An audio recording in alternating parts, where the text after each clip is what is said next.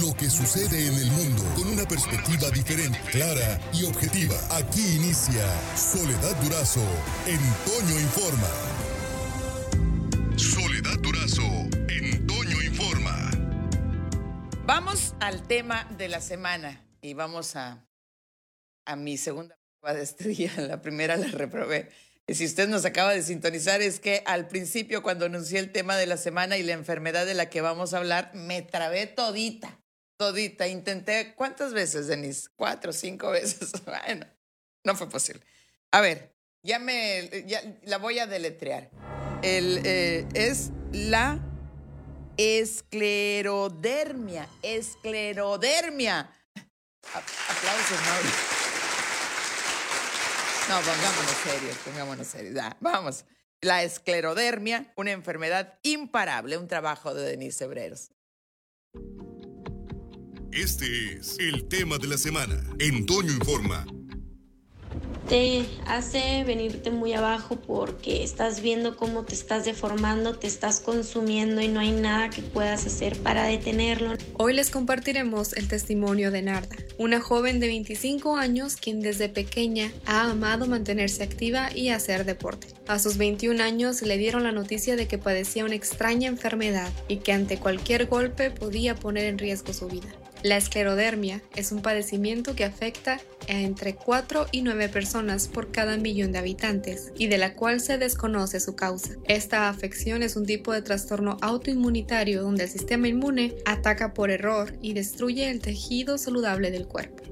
Mi esclerodermia está localizada en mi cara, desde la barbilla hasta el cráneo, de la mitad de la nariz hasta la mejilla. Yo estuve visitando muchos doctores cuando todavía no se veía muy marcada la enfermedad, más que nada porque lo notaba en el cráneo y me trataban como alopecia porque comencé a perder el cabello en esa zona. No fue hasta que visitamos a un internista que él nos mandó con una dermatóloga, Ana Quintos, y ella fue la que estuvo tratando mi enfermedad por muchísimos años. Decía que yo desde los 18 años tenía esclerodermia y yo ya tenía 21. Esta es una enfermedad del sistema inmunológico atacándose a sí mismo. Se come la grasa, la piel, la pega al hueso porque no existe esa grasa, afecta el nervio, o sea, todo, ¿no? Llega un punto donde solita se duerme o con tratamiento pueden encapsularla hasta que llega ese punto donde se duerme. Y me afecta es tomar tantas pastillas y son químicos muy, muy agresivos. Y bueno, como es una enfermedad que en no tiene cura, solo tratan de encapsular la enfermedad y que no te ataque tan fuerte. Se puede volver a reactivar con cualquier cosa.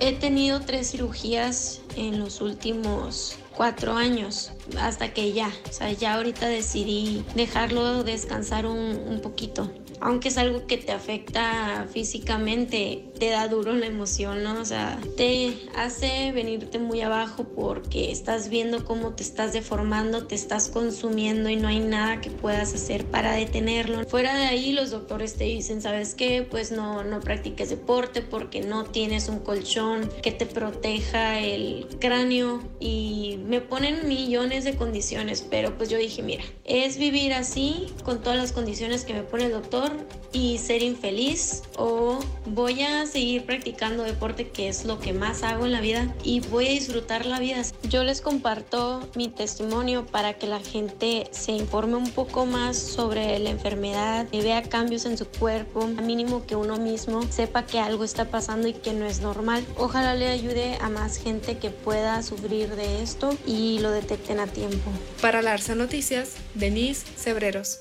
Qué generosa es la gente que nos comparte su testimonio precisamente con la intención de que la información llegue que con, con, mayor rapidez eh, a las personas que en determinado momento pudiesen estar atravesando por un cuadro similar y en consecuencia ahorrarse cierto camino. Agradecemos muchísimo a la gente que nos comparte su testimonio y pues ya conocimos un poco más sobre la esclerodermia. Esclerodermia. de carrilla. Por hoy terminamos, pero la noticia no descansa.